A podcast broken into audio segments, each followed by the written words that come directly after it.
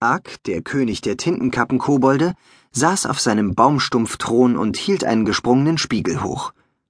Sein Abbild starrte ihm entgegen. Kleine kohlschwarze Knopfaugen, ein kuppelförmiger Kopf, der aussah wie ein Fliegenpilz, und weiße schuppige Haut, die mit schwarzen Flecken übersät war. Ak grinste. Ich bin ohne Zweifel die stattlichste Kreatur im ganzen Schattenwald. Und die mutigste. Wenn ich die Pforte öffne, werden all die anderen Schattenwesen mich voller Stolz ihren König nennen. Dazu brauche ich nur noch einen klitzekleinen Juwel. Er berührte den eisernen Schlüssel, der an einem Stück Seil um seinen Hals baumelte, und runzelte die Stirn. Einst hatte es sechs Schattenjuwele gegeben, die an den geheimsten Plätzen versteckt waren. Doch der neue Wächter, niemand anderes als ein kleines Mädchen, hatte bereits drei von ihnen gefunden. König Ak musste unbedingt die anderen Juwele ausfindig machen. Er sprang von seinem Thron und marschierte rüber an den Rand der Lichtung. Wo sind meine nichtsnutzigen Diener? murmelte er. Ob sie wohl endlich erledigt haben, was ich ihnen aufgetragen habe? Er wollte gerade den Mund aufmachen und losbrüllen, da kamen drei weitere Tintenkappenkobolde angetrabt. Direkt vor König Ak kamen sie schlitternd zum Stehen und fingen an, sich wild zu verbeugen.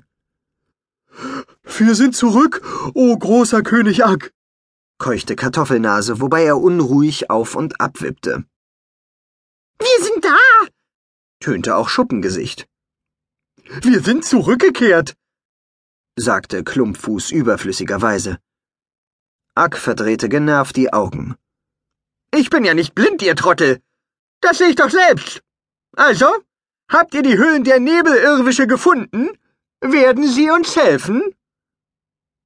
Die Kobolde vor ihm wechselten einen nervösen Blick. Wir haben die Höhlen gefunden, fing Schuppengesicht vorsichtig an. Und wir haben mit den Nebelirrwischen gesprochen, schob Kartoffelnase hinterher. Aber sie, äh, tja, sie. Klumpfuß wirkte verängstigt. Ark legte die Stirn in Falten. Sie was? Sie sagten, Sie würden sich nicht mit Untergebenen unterhalten, sondern wollen mit dir selbst verhandeln. Sie kommen jeden Moment hierher. Ax kreideweißes Gesicht wurde noch bleicher. Was?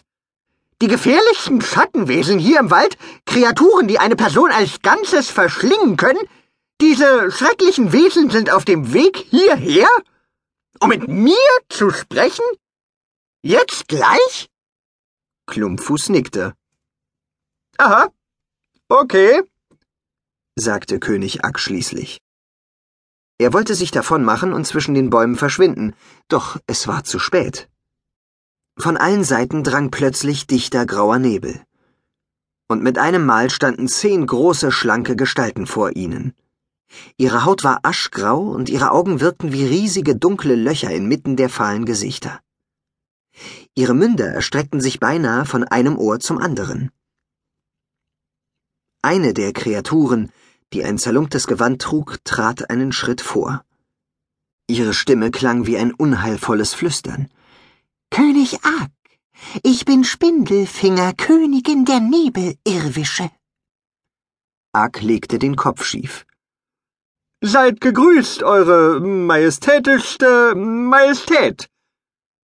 Königin Spindelfinger verbeugte sich ebenfalls, doch dann verengten sich ihre Augen.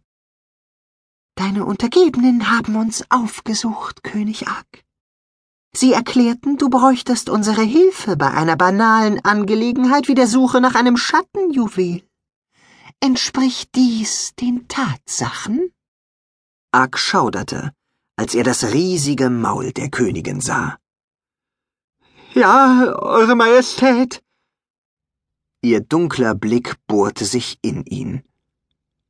Dürfte ich den Schlüssel wohl einmal sehen?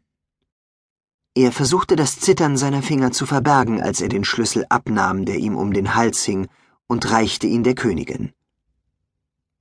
Der Schlüssel, der die Pforte öffnet, hauchte Königin Spindelfinger ehrfürchtig.